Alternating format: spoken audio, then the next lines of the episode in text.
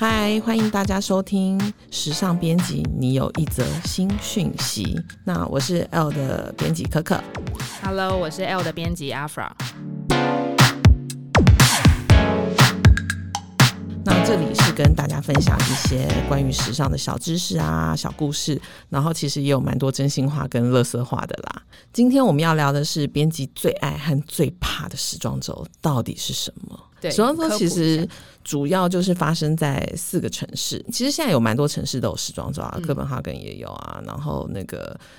上海也有，台北也有。所以其实最主要那个核心的城市是四个，就是巴黎、米兰、纽约、伦敦。因为其实这四个城市是你知道时尚商业发展时尚重镇，对，是时尚重镇这样子。所以每年我们大概二月、三月、九月、十月的时候，我觉得我们两个都几乎都是碰不到面的。我们曾经有一个月，长达一个月，我们俩都没有见面，因为大家在同一个办公室东奔西跑。对，没有，不止我们两个，还有其他同事，就是大家见不到面，因为大家就是接力赛，特别思念。我还记得那时候，我们后来还开了那个 chat room，就是我们大家在一起试训，因为大家都在不同的地方，对，太想念彼此了。但是应该回过头来讲，跟大家介绍一下，说时装周到底是个。怎么样东西？还有为什么要有时装周这样的事情？Okay. 它其实很多都是办秀，通常他们会在自己出生的那个城市、国家或城市，比如说 LV 在巴黎，然后像古驰，因为它是意大利品牌，它就会在米兰，然后像 Michael Kors 啊、Coach 这些，他们是纽约基底的品牌，就会是在纽约办秀。嗯、其实就是展示他们隔一季时尚要做衣服或什么没有那么办法那么快。嗯、比如说我们现在是二零二零。二月的时候，我们其实就要看九月秋冬大家要穿什么了，所以其实看隔季的东西。然后看完秀、走完秀之后呢，如果大家会下单买衣服嘛，编辑就可以看出有什么潮流啊，然后你就会知道说，哦，哪一些东西不要做，卖不了；哪一些东西会大卖，他们就要大量生产。可是因为现在时装周有点像是以前的时装周是给 insider，就是很多时尚工作者。在看的，因为他们是真的要去下单，然后真的去看衣服，真的要买衣服。可是现在比较像是一个秀场，然后像是一个同乐会，像一个 party 这样子，大家可以共欢的。对，我觉得应该可以用一个比较简单的方式来比喻，像是或许我们会觉得时装像是一个旅展或者什么样的概念，就是你知道，就把旅展会不会太那个？I mean，就是在那个产或是。电脑展哦，就是在一个呃时间点，可以很快速的、很快速的看到很多各个品牌最新的事情，然后大家可以就是像会有 buyer 去下订单，编辑要去看说，对，哦，可能下一季有什么样的衣服可以介绍给大家，或者什么样的一些流行趋势等等，它就是一个就是把所有的各个品牌集结在那个时刻的一个，就是很比较方便嘛。应该说，其实大家也可以各自办秀，但是你在一段时间之内，因为 buyer 也是很忙的，所以你在一段时间之内，你可以很快速的。大家行程排很满，那就一起解决，这样就是一个密集训练班，没错没错，密集班密集班的感觉。是啊是啊，那你觉得时装周跟大家有什么关系？因为如果以现在来讲，可能它时装周它就像是一个，其实就是一个品牌的，它想要 present 出来的东西，就像是它可能是一场秀，或是一个概念的展现。它就是应该说，我觉得就像是一个表演。然后你要怎么样透过这个这样子的一个表演，嗯、不管是用什么形式，你可能是动态，你可能是静态，你可能是一个很特别的展览，或是你是一场派对。但是就是一让每个人更认识你这个品牌，或者更认识你这个呃你这些作品的一个、嗯、一个东西。这样，我有认识一些朋友，他可能会。觉得说，哎，时装周发生在那么远的城市，关我屁事啊！哎，我可以讲屁吗？可以啊。OK，对，这是关我什么事？可是其实我觉得还是很相关的。比如说，今天伸展台上有一个宽背带的包包，这个可能是某一个品牌，比如说 Fendi 好了，Fendi 先做的宽背带包。现在宽背带的包包到处都是，它就是一个潮流的辅助中心。因为大家会觉得好看之后，好潮人就会开始穿。潮人开始穿之后，大家知道说哦，这个有市场，然后所有人都开始买，所以你可能会在其他的品牌也看到这些事情。你甚至在一些 fast fashion 的品牌，比如说 Zara 或者什么，你就会慢慢的都看到这些事情。可是呢，最近碰到一件有趣的事情，就是因为 COVID-19。哦天哪，我们已经很久没有飞出去时装周了。对，就是因为这疫情，就是让大家其实都。生活上有一些改变，甚至是这些品牌，他们可能工坊也要休息，或者说怎么样怎么样之类的。巴黎现在还宵禁好吗？对，所以就是这些状况就造成让其实整个时尚的时序和节奏是有点被要重新。我跟你讲，现在时尚圈就是一个惊奇大乱的女子。就是他想来就来，对，他不来就不来，你也不知道什么时候会来。而且突然，昨天呃，我们在录音的昨天，巴黎时装周都已经结束了，不知道结束几百年了。然后舍令突然办了一场秀，对，对应该说就是现在对于编辑来讲，有时候你。因为以前我们可能是很每个二月每个九月，我们就是会知道说哦，有开始有新一季的东西，然后它就是上一季预告下一季要流行什么东西。但现在就是超担心，就是觉得说他要来了吗？然后就会搞 看他有没有要来。因为对编辑来讲，以前可能九月其实就是新的一月，对，因为他就是在讲你隔年的东西，所以我常常就想到九月，想说哎，不对啊，不是已经二零二二年了吗？还是什么？就是 你就会有一些这样子，就是会搞不清楚。对，然后现在就是更错乱。对啊，好了，我们回到时装周，我们发生什么好玩的事情？时装。周不就是一个战场？我觉得大家哦，我跟你讲，因为如果不是这个圈子的编辑朋友，可能他们都觉得说，哇，时装周好向往。事实上，连我以前都是觉得对时装周超级向往的，因为你就觉得说，哇，我要去看秀，我要打扮得漂漂亮亮的，然后去看一些好漂亮的东西，要参加 party 喝香槟。结果真的开始之后，你就觉得 no。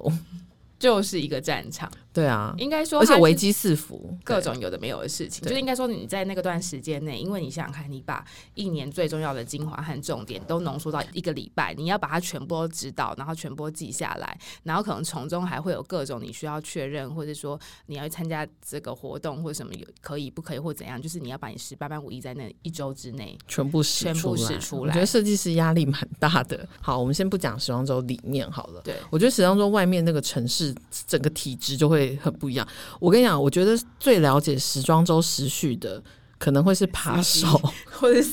扒手跟司机，对，因为那个时候打扮好的人，然后用好东西的人，充斥在那个巴黎啊、伦敦啊、纽约啊这些城市，就太多了。而且他们都是因为秀场，它会固定在几个地方展演，但是可能会有一些比较特别的地方了。但是那个时候可以瞄准的对象比较多。所以我觉得每次现在我在看那个艾米丽在巴黎，她包包在巴黎乱挂或者什么的时候，我都觉得说：天哪，你怎么可能？你是发疯了吗？两秒钟那个包包就不见，因为我的手机就被抢。对，我要跟你讲一个那个真的故事。手机被抢是一件事，但我手机掉是因为我就是自己忘在计程车上了，所以这就算了。我就在纽约街头跑去追那个计程车司机，都追不回来。然后那个之前啊，我在比较常去米兰时装周。然后米兰时装周，我眼睁睁看着同一个摄影在两季掉了同样的东西。不会是相机吧？他就是相机，非常夸张吧？我想摄影师的相机不见，这个是更非常夸张。因为第一次呢，就是阿玛尼的秀，然后阿玛尼的秀外面有一个露天的咖啡厅的那个座，我们就坐在那边整理东西。然后他只是包包，摄影机整个相机包就是放到下面，而且摄影那个专业摄影师他们的相机包非常的大，就是跟一个 remova 箱子这么大，他放在脚下哦，以为自己已经手很紧，对他脚就是夹。然后后来他就呃弄一下他其他东西，结果一 要把东西往下放的时候，发现整个包包已经不见了，真的非常惊人。他拍的什么东西，记忆卡那些都全部不见了。然后第二次又是同一个，就是隔一季之后又是同一个摄影师，同样的事。对，那一次我们对我们那次不知道怎么样，就是心情比较 chill。他是某一个报社的摄影师，然后结果我们就去一个餐厅，不是在餐厅东西都会手蛮紧的。可是那一天我们就有点糗，我们就是放旁边，结果他也是在弄一下、整理一下那个什么资料卡还是什么，结果后来转头，他整个 Rimowa 的箱子都被拿走了，就在那个餐厅，而且那个箱子就在我们旁边，我们就是整个马上即刻在搜整个餐厅，搜不到就是搜不到。然后我觉得最好笑的是，因为第二次他已经太有经验，他非常冷静，他说：“我现在要坐计程车去买相机。”我们说：“哈。”要不要报警？他说算了，不用了。他说钱能解决的问题都不是问题，就会变成一个金句，你知道吗？那你有遇过什么很夸张的事情？很夸张的事情太多嘞，对，讲不完。为什么？所以各种危机四伏的事，欸，哎，危机四伏就是可能你的那个邀请卡会不见啊，或者说被偷过什么？邀请卡我这还好，有别人的礼物被偷还是怎么样？什么礼物啊？Anyway，就是有的时候不是品牌就是会送邀请卡，然后可能会再就是加一个小礼物等等之类的嘛。邀请卡有时候常常会搞不见，是因为就是我们去。欧美城市，然后比较他们欧美城市会很困扰的是我们的名字哦，对，就是他什么就是你知道一些什么字，到底是英文名字呢，还是、啊、对你用英文名字用拼音，然后重点是有一些人其实饭店人其实会搞不太清楚那个拼音，因为。亚洲人的拼音有些太像，然后所以他们有时候会有一次，我记得忘记是哪个活动，嗯、他们是把全部人的邀请卡，因为大家都住在同一间饭店，嗯、然后全部的邀请卡都搞错，所以最后大家都没有拿到。Anyway，这是一种，然后另外一种是哪一个品牌啊？我就不好意思说了。Okay. 对，是饭店的问题啦，因为是真的全就是包含日本人啊、韩国人什么，就是全部大家都就是最后都混乱，所以他们又重新用。然后另外是可能像是因为有些有时候我们是会分开住饭店，然后因为我的习惯是我可能会住在我熟悉的饭店，嗯，哎，因为我觉得加上在纽约，可能大家比较就是。实事求是一点，嗯嗯、所以我就比较没有到真的东西不见，然后就还有因为我太常住那个饭店，然后那饭店人还直接来问我说：“哎、欸，你是那个每年时装周都会来的那个女生？”对我说：“对啊。”然后他就等一下是 Park Hyatt 的 Doorman 吗？不是 Park Hyatt 是另外一间，这个状况就比较不会有。但是反正有同样的编辑就是去了那边，然后好像可能可能跟别人住在同一间饭店吧。然后其实那个好像东西本来是要寄给 A，然后就最后寄到 B 那边去还是怎么样？然后最后 A 就是。东西就消失了，就被 B 拿走了。OK，然后 B 装傻。OK，这个真的很非常尴尬。是一个布洛克还是 什么的？Okay, 对，OK，就是这样之类的。我曾经遇到的是，就是我就会知道说邀请卡被偷这件事情，我就会知道说，OK，原来哪一场秀是这么热门，因为大部分是秀卡嘛，然后有一些品牌它的秀卡会做的比较特别，然后好像是可以在网络上贩售还是什么，然后我就觉得这些人真的很厉害。我最常被偷的是古驰的秀卡，在米兰的时候，还有 Moschino。因为他们都会做的比较好玩或有趣。后来我就是学乖，而且你知道吗？饭店就是死都说哦，没有没有没有。但是后来我有听说，就是他们好像其实会就是帮对对对那一类的，所以后来我都会这些比较重要的，我都会请公关直接现场拿给我。那阿法，你最常去的时装周应该是纽约，对不对？对，就是我最常去的时装周就是纽约，然后。我觉得纽约有几个蛮好玩的地方，它就有点像是你大学生在上上那种最糟的课的状况，就是你有早上八点一早课，然后你有晚上九点的课之类。就是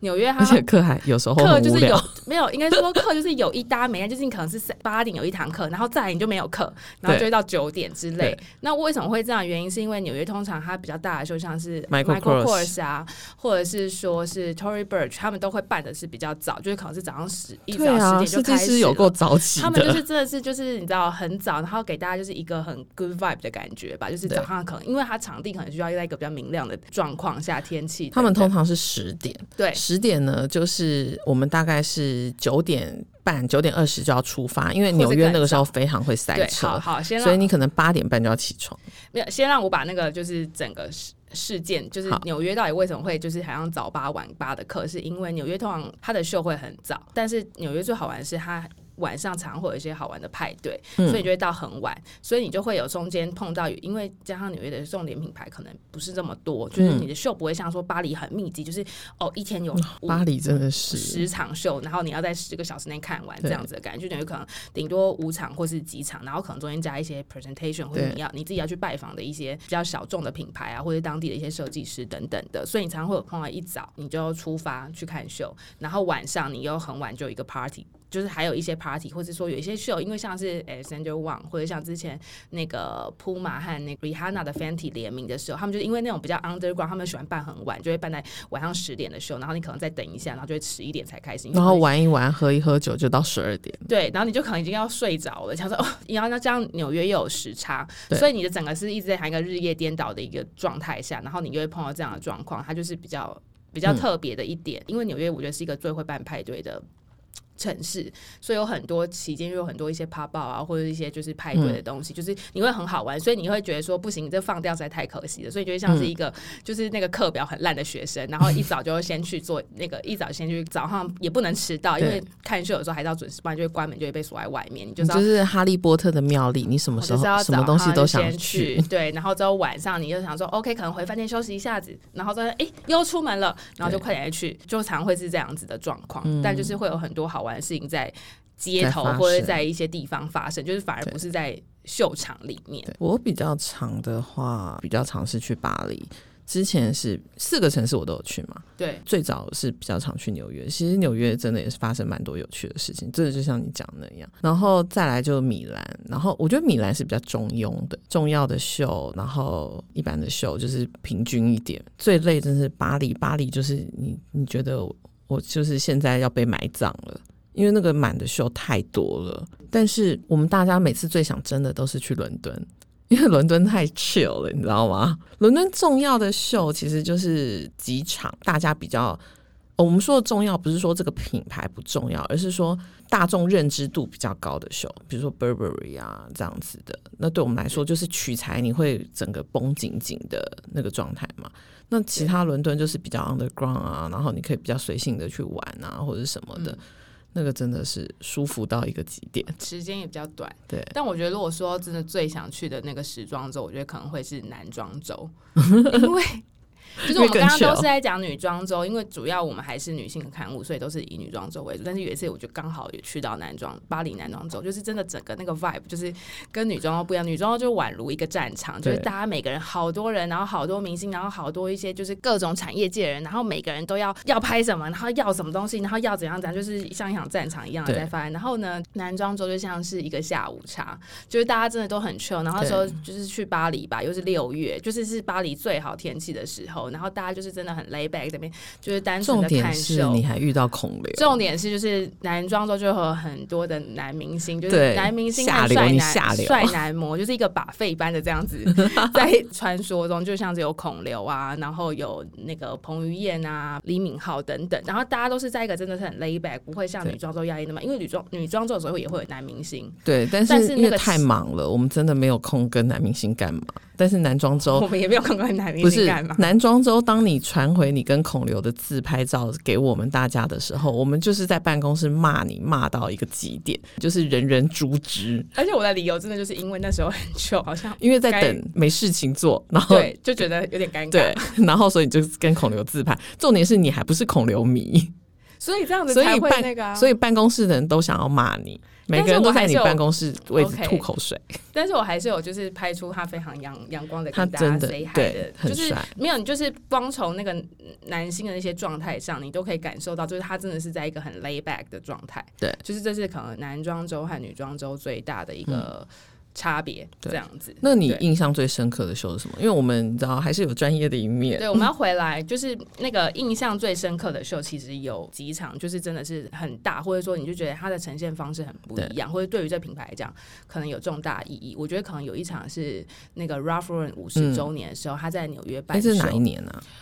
呃，两年前嘛，Akira 有去，Akira 跟林志玲还没结婚的时候，对，那一场不只是 Akira，就是太多人了。那场那场就如同是就是你知道那个时装周时时尚界的国宴这样子的等级，真的，因为 Ralph Lauren 影响太重要，然后他人缘太好了。对，然后那一场就让我娓娓道来，那场就是从从一开始到整个 ending 都是让你觉得是一个很特别的状态，因为他的那场秀，还是他五十周年也到 Ralph Lauren 就是一个品牌。迈向五十年的那个里程碑是多重要的一件事。然后呢，他是选，就他当然就选在了纽约最有代表性的中央公园办秀，其实就是很很符合他那种美式的生活文化，还有那种 luxury 的风格。然后选了一个就是老老纽约的那种地方办秀，因为他是在中央公园，大家知道中央公园多大，就是有多难找，对，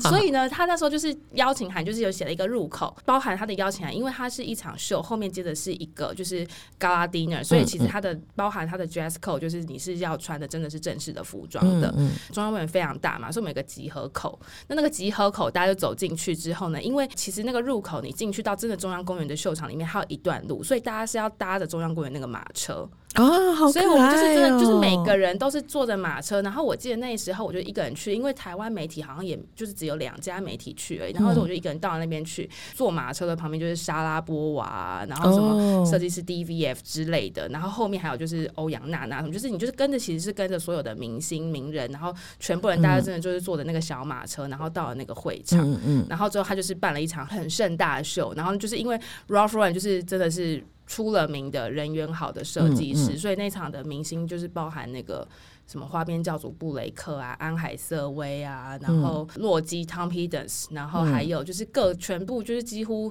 所有好莱坞在美国在纽约的明星全都到场，而且是在美国明星都很方便，对，就是大家就是真的全都到场，然后就是像是如同一场就是自己。的一个好朋友的生日派对的感觉，嗯嗯、就是每个人是非常的，就是祝寿啦，对，祝是生日派对，我们要就是要去跟老先生祝寿，不像是说你还要来出席一场活动，然后你要讲，就大家真的很热络在聊天呐、啊，然后就是每个人没有在把它当成是一个工作这样看待，所以你就觉得说哦，进去那个氛围就真的很不一样。嗯、然后再来就是它就是一场很盛大的秀嘛，就当然有它的所有的系列啊，从华服到那种休闲服，然后 Akira 还是上台走秀。哦，对对对，他因为他就他是他是那个日本的品牌大使，所以他那年就是有还有上海走秀，然后加上他又很高，所以其实，在一群呃西方人的面孔下，他就蛮突出。然后他就里面，因为他就整个呈现 Ralph Lauren Family 的感觉，所以就还包含就是有一些 model 会带着小朋友走秀，然后小朋友有时候还会失控，然后大家就会就是就说哇好可爱哦等等之类的。然后走完秀之后，大家就准备要去就是要到中央公园的那个。有一个喷水池那个地方，很经典的中央公园的场景，我们要这边吃晚餐。然后在中间，就是因为真的太多，就是名人啊什么这样走，就是是那个状况是真的，大家自在到就是好像真的在自己家。然后跟你跟明星的距离是近到，你可能还会看到 Tom Hiddleston 的手机桌面是一只他的狗还是什么，就是就是你就觉得，然后都可以听到他们聊天干嘛？哎，你这不是重点。然后重点是大家就真的坐在那边就要准备要吃饭这样子，然后就像是一个晚宴。然后我印象最深刻、最好玩的是那时候就是吃饭前不是通常都有人要来致辞或者怎样嘛？嗯、突然有个声音就突然就说 Hello Hello。然后就大家因为可能就是太多太多好朋友没有齐聚在，就是对于这些名人来讲，他们可能也没有这个场合可以把所有人都聚在一起，所以大家就聊天聊得很开心，就像一个很聒噪的班级在上课，然后没有人要听老师讲话。那个女生的声音讲说 “Hello, I'm Oprah”，然后大家整个就全场真的 安静。Oh my God，他说：“天哪！”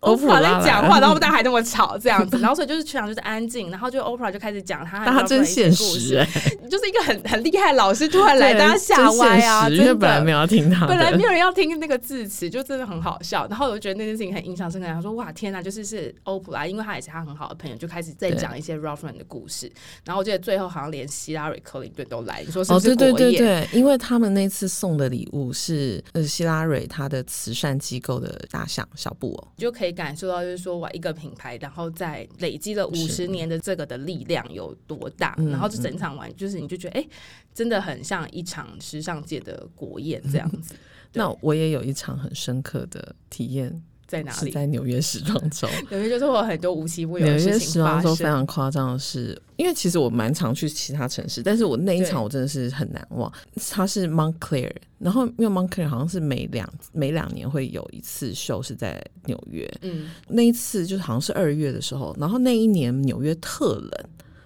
冷到就是一直是在零下七度、零下八度。他那一场秀是办在晚上。晚上是在那个不是中央公园，但是也是一个类似空旷的对空旷的地方，对哦，惠特尼博物馆外面还是什么的，反正就是很空旷的广场这样子。然后空旷的广场特冷，然后那一天晚上是零下十二度还是十几度，然后重点是。体感温度，因为他们会看体感温度。那我永远记得那天体感温度是负二十二度。他就是要你买一件羽绒对，非常夸张。我已经穿很厚了，然后他那一场是没有位置的，因为他就是在外面，然后让大家有站的区域这样子。然后我前面本来排很多人，然后那场秀 delay。Delay 大概一个小时，所以我就后来我的前面都没有人，所以那场秀后来变得很空旷，对，非常的夸张。而且我手机啊，我的暖暖所有的暖暖的包都要留给手机用。那一次我才学到一个小知识，就是手机在很冷的地方，它它的它的电力会马上消失，所以你就要一直急救它，你要把所有的暖暖包都拿来温热它，然后一直搓它。我就很像在救一个山难的人，但那一次我真心真心我在等秀的时候，我觉得我要遇难了。你知道吗？我从来没有想说完了，我觉得，我觉得我可能会在这边昏倒，然后我就一脑子一直在设想，说我昏倒之后会怎么样怎么样。然后还好是因为他们的秀导也觉得这个太夸张了，所以呢，他秀导一直就是说 That's so crazy，然后就一直在那边念，一直在念。然后后来他那个秀导就看到我很冷，他就说叫我进去后台 model 休息的地方休息，因为他说太冷了，冷到他觉得已经要有人遇难了。对，就非常好玩这样子。哎、欸，那因为时装周大家看到都是比较表面的东西，所以其实光鲜亮丽之外，私底下还是有一些比较疯狂跟瞎的事情。你时装周遇到最夸张的事情是什么？我遇到最夸张的事情就是实在是太多了，就是可能可以出一本书，但是就是可以先做一个 podcast，就先讲几件比较有代表性的事情好了。就是应该说大家想说，大家就是去看秀嘛，应该也没什么，大家就穿的漂漂亮亮去看秀，或者说就是到那个地方去，嗯、然后看那个东西。可是到底中间为什么我们前面会说就是真的很像一个战场？是因为你真的会有很多你想得到想不到的事情都会在那个时候发生。例如我想不到的是我内衣居然会被偷，就是怎么会？这个事情真的超好笑，怎么会这样呢？就是、呃 what happened，就是。对，因为你有 secret admirer，就是太特别。那时候就是因为要我们就是前一天可能就是都会提早先到那个城市嘛。因为时装周前其实我们大家也很忙。对编辑来说，你在呃你要出发去出差或者要出发到一个国家之前，你可能有行前有很多东西需要准备，所以通常我们都会赶到最后一刻，然后你才有空真的来收行李。然后毕竟你又去可能来个七七天十天之，就是一个很长的时间，所以你也没就是你要带东西一定要带很多。然后我记得那时候因为要去纽约。我们大家班一通常都是晚上的班机，嗯、所以我是早上整理行李，嗯、我就开始东东放西放，然后收一收，然后想说 OK，就是我要把我的那个盥洗的一些呃，包含就是什么卸妆啊那些那些东西，嗯、然后还有就是睡衣啊内衣等，就是都放在行李的同一面，打开来之后就可以直接拿。然后呢，我就这样就是也不疑有他，就把这些东西收完，然后就就准备去搭飞机。反正就纽约的晚上时间，我抵达了纽约之后，我就打开我的行李，东找西找，就是找不到我的内衣。我装了一个束口袋，里面全都是放我各种的内衣内衣裤。这样关系用品，嗯、然后我说怎么会找不到？我说难道是我忘了带吗？我说不可能，我怎么可能会？我，我怎么可能会忘记带？心里还有对这个东西有一些规划。然后呢，然后我想说好，那我先打电话问一下家人好了。然后就问了家人，心里对这些东西有些规划，是你打算到国外干嘛？不是我说，我我的意思说规划就是规划好要放在同一个地方，Okay 同一个区域。我以为你是有带什么必胜内衣啊？但是我的确是有带运动内衣的，就是你如果要去运动，我感觉是有不同种类型的，对。然后呢，我就想说好，那先去问家人，可能我真的就这么蠢，就是忘了带。然后我就打电话去问了我的家人，然后呢，我家人说没有啊，他怎么找都找不到。但是我还不信邪，我就说那你拍影片给我看，我这样就把家里拍一遍，就真的就是没有。我想说 OK fine。然后呢，后来还是找不到，后来还是找不到。就是我之后就是因为那天就好像说晚上可能我累了，就是没有很好的翻我的行李。最后因为我带了两箱行李，然后就等于是把 A 和 B 两箱都打开来找翻了，然后整个饭店后来你怎么办？如如同炸药般被炸过，然后就是也是没有。我只能说我庆幸我的。行程就是第一天是晚上的秀，所以我早上还有一些空档可以做一些准备。去买内衣。我第一件事情就是早上醒来，第一件事情就是先去买内衣，就是真的怎样。然后讽刺的事情是，我的那个束口袋上面啊，就是有一些俏皮的图案，然后上面写的 hands off。所以我说可能海关觉得这样很挑衅吧，就把那袋整袋拿走。但我就是到现在那个还是一袋一个谜，不确定是不是那那个海关拿走，就是一个谜。我觉得真的想这个流程比较有可能是在检查行李或者什么时候。他们可能觉得那是他想说到底什么 hands off？对，那一趟的行程呢，从内衣不见作为一个出发点，就还发生了很多很荒谬的事情。例如说，就是呃，我们收到品牌的邀请，还要去参加一场活动。那其实那个活动写错地址，但是我也不知道，因为呃，台湾也没有相关的窗口去。然后我就到那个地方想说，哎、欸。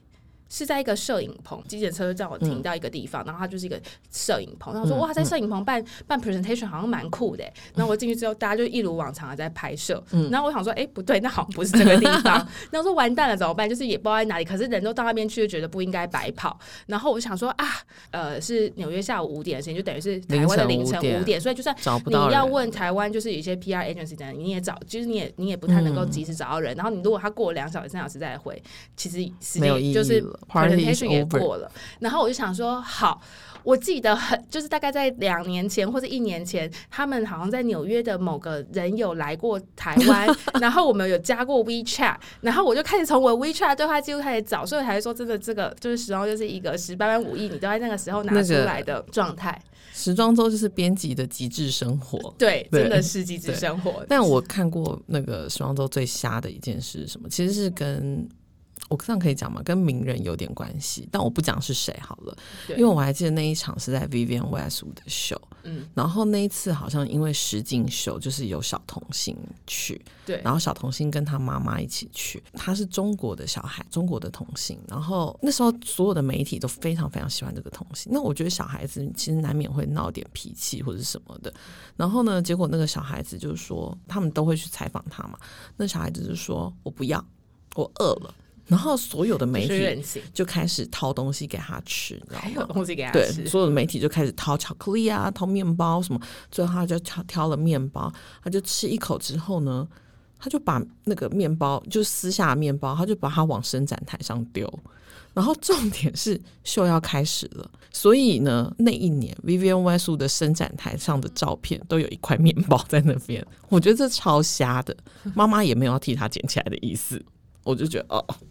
这个也是蛮瞎的，对对，对。然后哦，那我刚刚那个还没讲完，刚刚那就是反正最后我就真的捞到那个人 WeChat，然后我就因为我也不确定他还在不在，你还没讲完那块，我还没讲完，sorry。然后因为我也不确定他还在不在职，所以我想说好，不管反正就是问问看，因为你这时候就是真的只能问了，然后就问了之后，他他就说哦不好意思，我确认一下，哦我们地址给错了，然后就在另外一个对接还是干，好像也好像也不远，然后我说 OK，我就过去那边，然后就顺利的找到，这告诉我们就是。WeChat 或者什么讯息，就是真的比较删，因为有朝一日真的有时候会用到，会用到，而且你就是要真的想起来，而且他人还蛮好的，还马上帮你解决。因为他就是在那边工作啊，就是我意思这不就是他的？他说啊，真的不好意思，我们搞就是好像前面就是有一些那个错错误这样子。对，反正时装周就是我们编辑的极致生活。对对，那今天是我们的时尚编辑，你有一则新讯息，喜欢的帮我们按赞五颗星和订阅频道哦。如果想要听更多时尚周、时装周的内幕或瞎事，那你就要听下一集，因为太多了，我们没办法用一集讲完。对，讲不完，讲不完。先这样哦，拜拜。